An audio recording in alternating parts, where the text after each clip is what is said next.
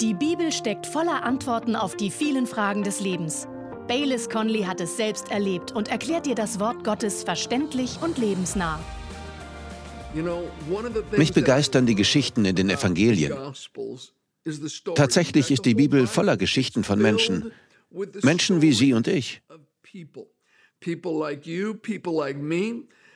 Sie standen vor ähnlichen Herausforderungen wie wir. Manche waren auch anders, aber wir sehen, dass Gott in ihre Geschichten eingreift, dass er ihr Leben beeinflusst. Ich meine, sie sind auf dem Weg in die Hölle. Gott berührt ihr Leben und sie sind auf dem Weg in den Himmel. Da ist Zerstörung, Depression und Krankheit und Gott berührt ihr Leben und dreht es herum, sodass Segen, Gesundheit und Frieden darin herrschen. Ich möchte Ihnen sagen, Gott kann auch Ihr Leben berühren, mein Freund. Ich glaube, es ist kein Zufall, dass Sie mir gerade zusehen und zuhören. Nein, das ist kein Zufall. Und ja, ich spreche zu Ihnen. Es gibt einen Gott im Himmel, der Ihren Namen kennt und er möchte Ihre Geschichte beeinflussen, damit Sie anderen von den mächtigen Dingen erzählen können, die er für Sie getan hat.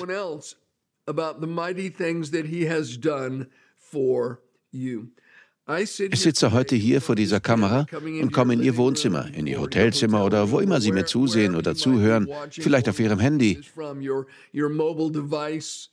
Und ich möchte Ihnen sagen, ich sitze hier als eine Trophäe von Gottes Gnade. Ohne seine Barmherzigkeit und sein Eingreifen in mein Leben wäre ich nicht hier.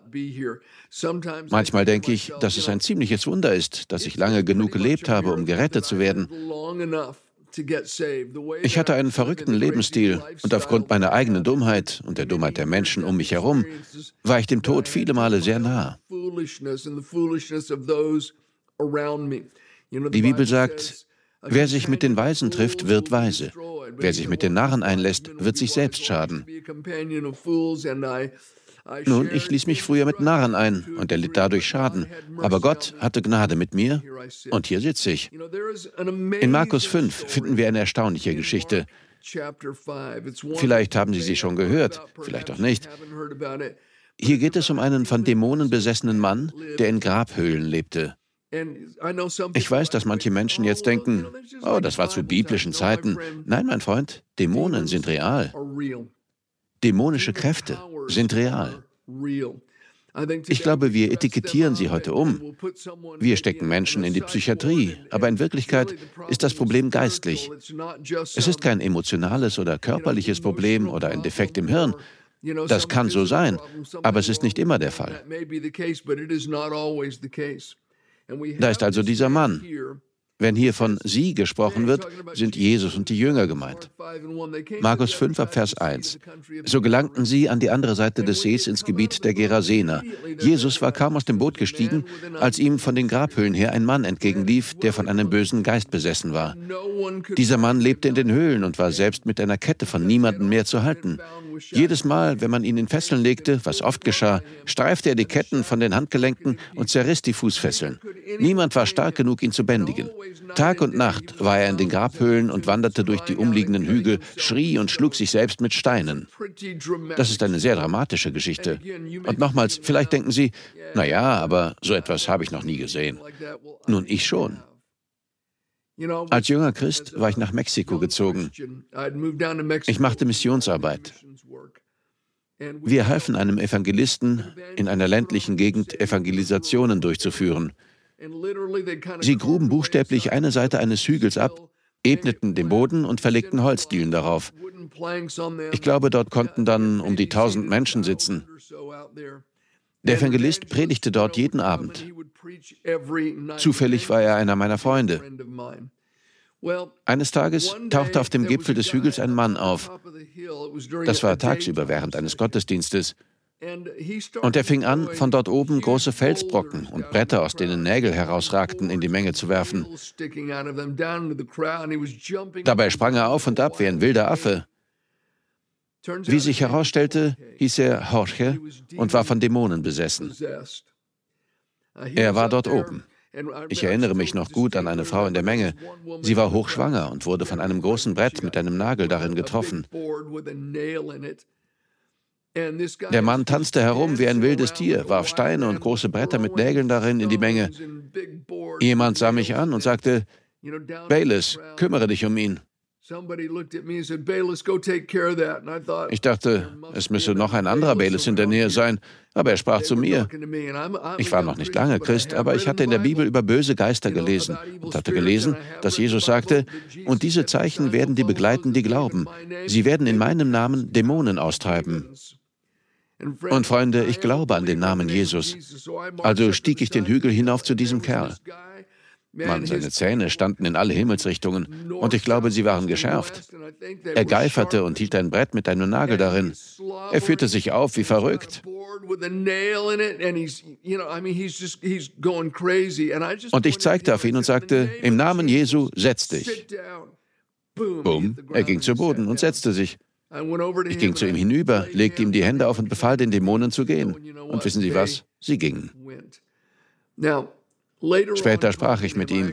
Ich musste einen Übersetzer dazu nehmen. Ich fragte ihn, ob er wusste, was der Himmel war und ob er wusste, was die Hölle war. Und wir sprachen mit ihm über Jesus. Er sagte, ich weiß, was die Hölle ist. Ich werde seine Antwort nie vergessen. Er sagte, das ist wie wenn man ständig von einem Feuer verbrannt wird, das man niemals sehen kann. Das hat sich in mein Gedächtnis eingegraben. Aber trotzdem war Jorge nicht allzu anders. Er war in den dortigen Bergdörfern, in der bergigen Gegend, wo wir waren, bekannt als ein von Dämonen besessener Mann. Er lebte nicht in einem Haus. Er trug zerrissene Kleider und war eine Gefahr für alle, wie auch dieser Mann in Markus 5 eine Gefahr für jeden war, der seinen Weg kreuzte. Sie hatten diesen Mann in Ketten gelegt. Sie hatten ihn viele Male gejagt wie ein Tier. Sie hatten ihn überwältigt, ihm Ketten und Fesseln angelegt, aber er zerriss sie. Er hatte übernatürliche Kraft. Er zerbrach die Fesseln. Aber dann kamen Jesus und die Jünger mit einem Boot und der besessene Mann rannte heraus. Ab Vers 6 heißt es, der Mann entdeckte Jesus schon von weitem. Er lief auf ihn zu, warf sich vor ihm nieder, stieß einen schrecklichen Schrei aus und rief, was willst du von mir, Jesus, Sohn des höchsten Gottes? Ich beschwöre dich bei Gott, quäle mich nicht. Denn Jesus hatte schon dem Geist befohlen, verlass diesen Mann, du böser Geist. Die Geschichte geht noch weiter. Wie sich herausstellte, hatte dieser Mann nicht nur einen Dämon. Er hatte einen Kontrolldämon, aber auch sehr viele andere unreine Geister in sich. Jesus trieb die bösen Geister aus diesem Mann aus. Sie fuhren in eine Herde von etwa 2000 Schweinen, die sich dann einen Abhang hinunterstürzten und im See ertranken. Das war spektakulär.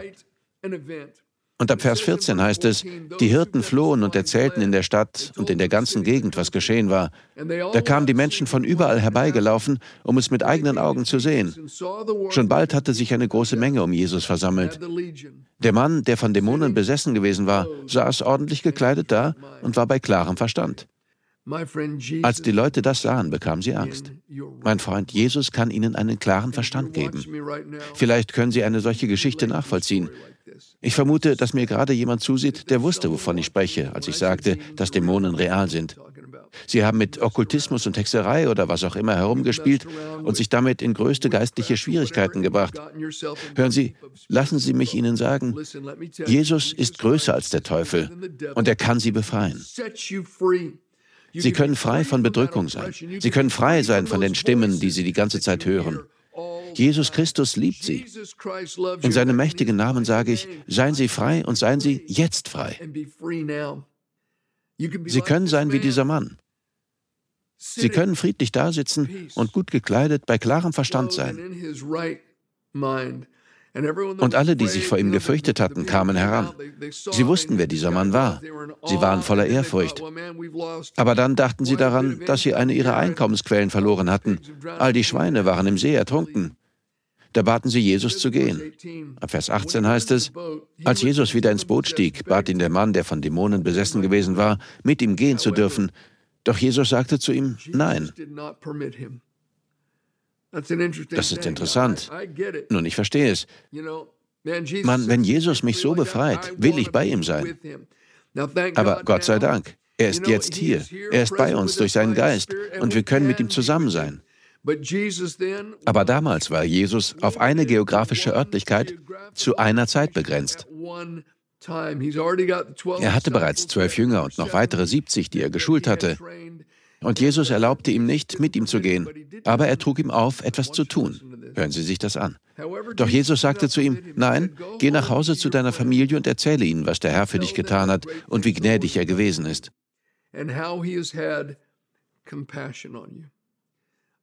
Eine Übersetzung gefällt mir besonders. Darin heißt es, dass Jesus sagte, geh und erzähl deine Geschichte. In ihrer Geschichte liegt Kraft. Da heißt es, da wanderte der Mann durch das Gebiet der zehn Städte und erzählte allen Menschen von dem, was Jesus für ihn getan hatte.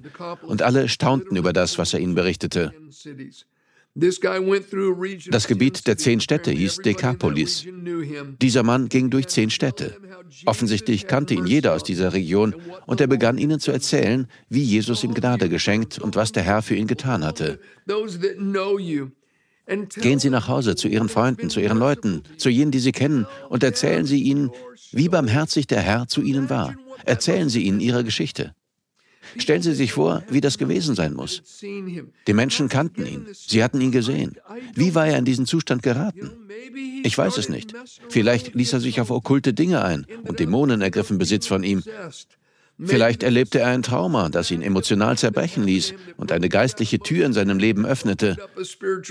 Ich weiß es nicht. Es wird uns nicht gesagt. Aber wir erfahren das Ergebnis und jeder kannte diesen Mann oder hatte von ihm gehört. Sie wussten, dass er ein wilder Mann war, der sich selbst mit Steinen schlug, der Tag und Nacht brüllte und wie ein wildes, verwundetes Tier schrie und nicht mit Ketten gebunden werden konnte. Alle fürchteten sich vor ihm. Und plötzlich taucht er auf und ist nicht nackt. Er hat keinen wilden Blick in den Augen und ist nicht mit Schmutz bedeckt.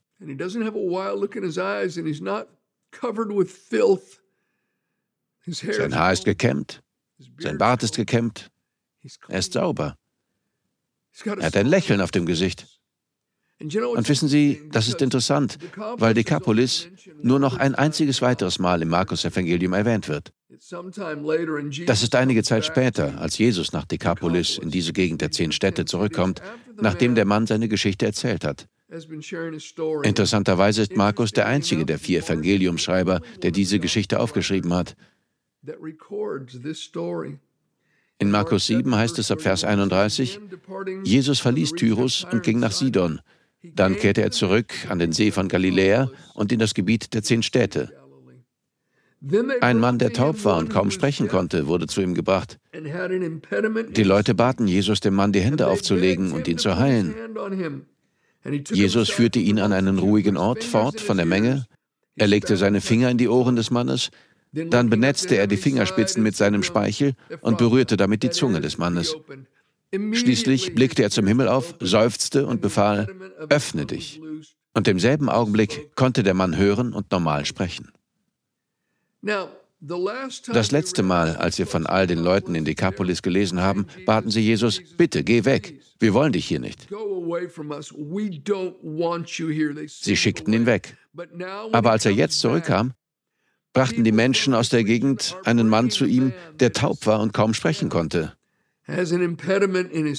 Könnte das das Ergebnis der Geschichte des ehemals besessenen Mannes sein?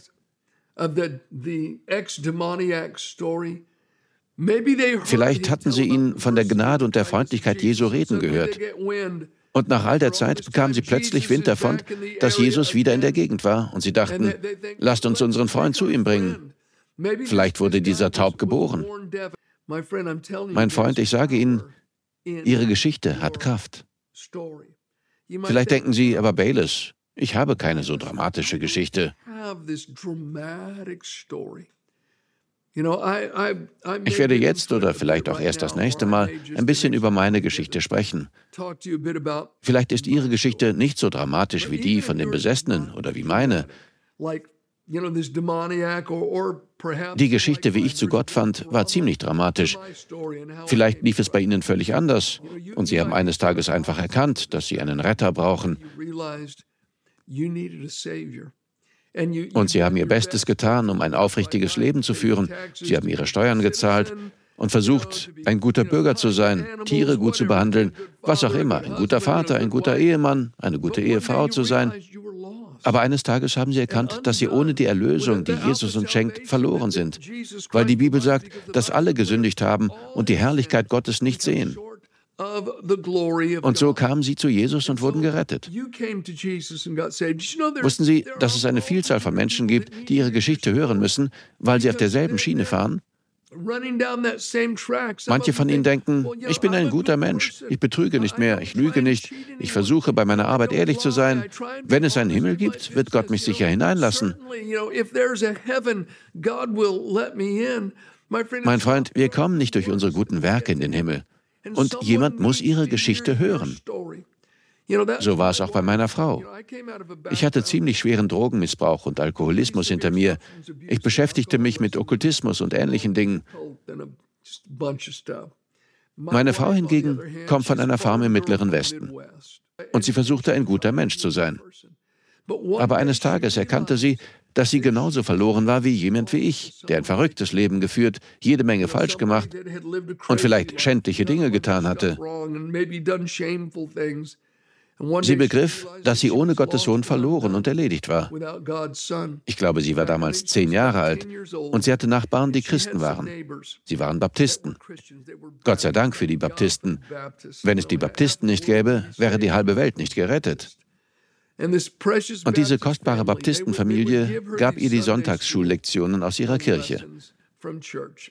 Sie waren drei oder vier Seiten lang und enthielten Geschichten aus der Bibel. Janet bewahrte sie als kleines Kind unter ihrem Bett auf und las sie alle von vorn bis hinten durch. Und sie nahm sie sogar mit in die Kirche. Eines Tages sprachen sie über den Himmel und die Hölle. Jemand sagte, es ist nicht gut, darüber mit kleinen Kindern zu sprechen.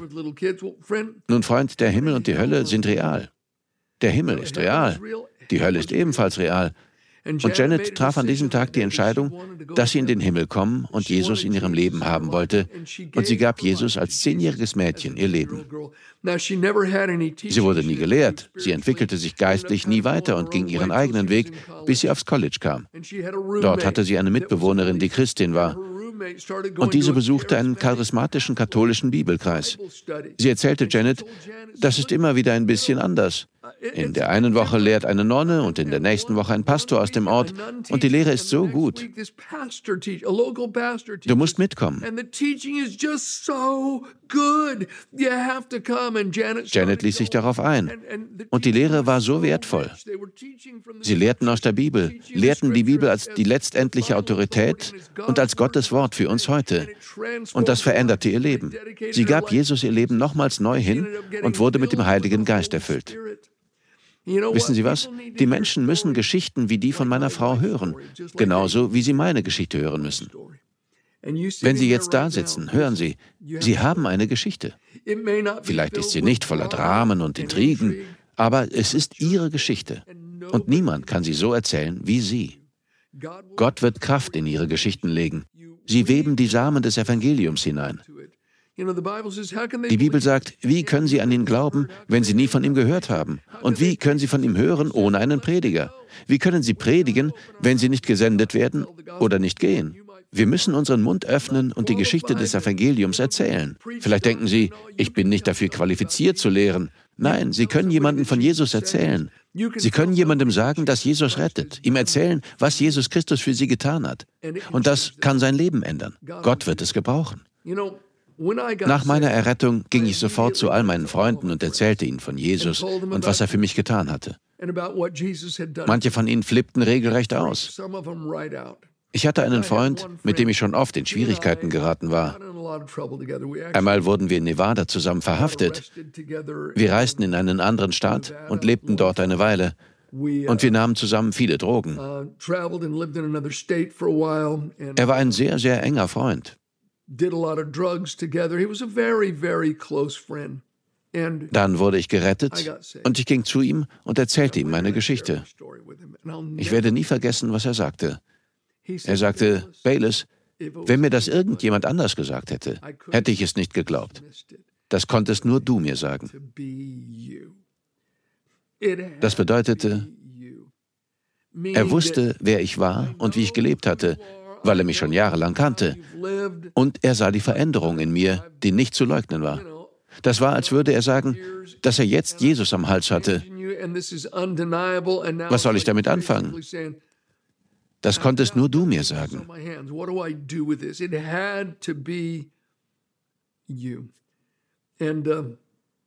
Einige meiner Freunde lehnten mich rundweg ab. Ich erinnere mich noch an meinen besten Freund zur Zeit meiner Errettung. Es ist wirklich wahr. Wir waren über ein Jahr lang nicht mehr als einen Tag getrennt gewesen. So eng war unsere Freundschaft. Wir machten einfach alles zusammen. Wir stiegen in einem Schneesturm auf einen Berg, um eine Frau zu hören, die behauptete, dass sie mit Außerirdischen in fliegenden Untertassen sprach. Wir praktizierten die Religionen der Indianer. Wir nahmen gemeinsam Drogen. Wir waren immer zusammen als enge Freunde. Und ich wurde gerettet. Ich wurde in einer Missionskirche gerettet und ich erzählte ihm von Jesus, aber er wollte nichts davon wissen. Schließlich überredete ich ihn, mit mir in die Kirche zu gehen, und er kam widerstrebend mit. Wir gingen in diese kleine Pfingstgemeinde. Und natürlich wollte ich in der ersten Reihe sitzen, aber sie war besetzt. Ich glaube, wir saßen dann in der zweiten Reihe, auf jeden Fall weit vorn, und plötzlich kam die Gegenwart Gottes in diesen Raum. Ich saß da und weinte wie ein Kind. Ich schluchzte, als ich Gottes Gegenwart so stark und so real spürte. Ich drehte mich zu ihm hin und auf seinem Gesicht war ein Ausdruck des puren Entsetzens. Er sah mich an und plötzlich wusste ich, dass er begriff, dass das alles real war. Da war etwas dran. Auch er spürte die Gegenwart Gottes und sie machte ihm Angst. Er sprang auf, kletterte über ein paar Leute hinweg und rannte buchstäblich hinaus. Von diesem Tag an tat er jedes Mal, wenn wir uns trafen, als würde er mich nicht sehen. Er wechselte die Straßenseite, nur damit er nicht mit mir reden musste. Ich spreche von meinem besten Freund. Nach diesem Erlebnis wollte er nichts mehr mit mir zu tun haben, weil er erkannt hatte, dass es real war. Und wenn er sich mit mir befasste, würde er sich auch mit Jesus befassen müssen. Das war, meine Güte, oh vor 47 Jahren. Ich bete bis heute noch immer für ihn. Diese Reaktion zeigten gleich mehrere meiner Freunde. Sie wollten nichts mehr mit mir zu tun haben. Meine Freunde teilten sich quasi in zwei Gruppen auf. Die Hälfte kehrte mir den Rücken, die andere Hälfte kam zu Jesus und wurde gerettet. Sie gaben ihm ihr Leben. Ich hatte noch einen anderen engen Freund. Ich spreche über Drogenmissbrauch. Genau das taten wir. Das war mein Lebensstil. Wir kannten einander schon seit der Highschool. Eines Tages kam er zu meinem Haus. Ich hatte in einem anderen Staat gelebt, war gerettet worden und für eine Weile nach Kalifornien zurückgekehrt. Er kam herüber und hatte eine große Tüte Kokain dabei. Er sagte, Bayless, ich habe Koks, willst du ein paar Linien? Ich sagte, Mann, ich mache das nicht mehr. Er sagte, was? Es ist umsonst, ich verlange nichts dafür. Ich sagte, hör mal, ich mache das nicht. Ich bekomme mein Hochgefühl durch den Allerhöchsten. Jesus hat mein Leben verändert. Ich gab ihm mein Zeugnis und er ging nach Hause. Später an diesem Abend rief er mich an. Er sagte, kann ich zu dir kommen? Ich sagte, sicher. Er kam herüber und sagte, was du gesagt hast, hat mich nicht losgelassen. Ich habe mich niedergekniet und Jesus angenommen. Ich sagte, tatsächlich? Er sagte, ja, aber ich hatte noch eine ganze Tüte Kokain. Ich konnte den Gedanken nicht ertragen, es die Toilette hinunterzuspülen, und so habe ich mir alles in die Nase gezogen. Er kam also in mein Haus. Er sagte, er habe Jesus angenommen und war high von Koks. Aber wissen Sie was? So verrückt sich das anhört, das war das Ende der Drogen für ihn. Und noch heute, all die vielen, vielen Jahrzehnte später, dient er Jesus immer noch. Ich erzählte ihm einfach, was Jesus für mich getan hatte und was Jesus bereit war, für ihn zu tun. Mein Freund, Sie müssen wissen, dass Jesus Ihr Leben ändern wird. Er kann Sie von allem befreien, was Sie gebunden hält. Er kann Ihre Füße auf einen Weg des Segens und des Friedens setzen und er will es tun. Gott liebt Sie. Zweifeln Sie das nie an.